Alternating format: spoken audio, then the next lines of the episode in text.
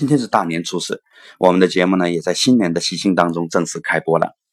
每年这个时候呢，我们大部分人呢心中多多少少有对新年的计划，寄托着我们对未来的美好的愿望。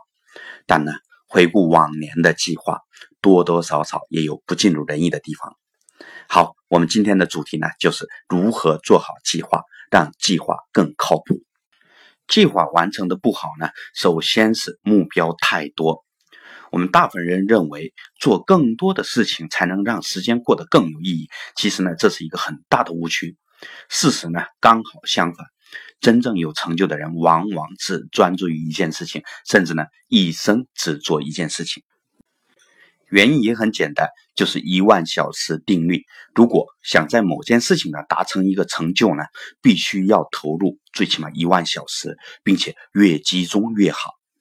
正所谓，一年坚持做一件事情，可以让你脱胎换骨；三年坚持下来，让你成为领域专家；一辈子做一件事情，可以让你引领一个时代。第二个原因是环境的干扰。我们每天除了睡觉以外的四分之三的时间呢，都在被周围的环境所干扰着，并且这个是不可避免的。所谓有人就有江湖，人活着就没法避免与你所处的周围环境相处。所以说，在这里教大家的呢，不是说避开环境的干扰，而是如何提升你所处的环境的品质。所以说，这一年如果你定好了你今年的目标，目标不要多，一个就足够了。你接下来呢，要为自己打造相关的环境，环境打造对了呢，你每天被迫花费的四分之三的时间呢，即便你打牌聊天，也会变得更加有意义。第三。上善若水，不管你处在什么样的圈子、什么样的环境呢，你一定要学会多为别人鼓掌，多成就他人，千万不要去争当赢家。你只要做好一件事情，成为大家都愿意交往的那个人，一切就足够了。这里呢，推荐大家读一读《道德经》，这是一部每一位时代的精英。都在研读的这么一本书，也是人类历史上唯一唯一一部教人们向后看的哲学思想。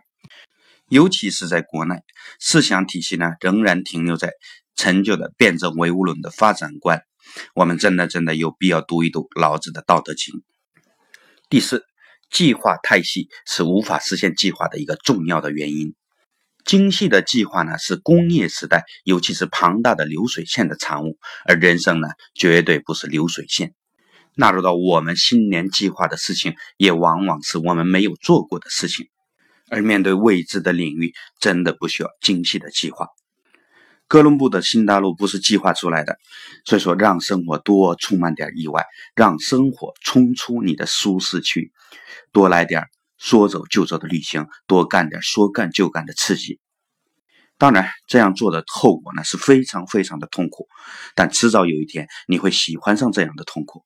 这个痛苦是你底层的基因被战胜后所反馈给你的一种痛苦，而你的大脑呢，其实是在无比的喜悦当中，是在战胜你自己底层基因的那种喜悦当中。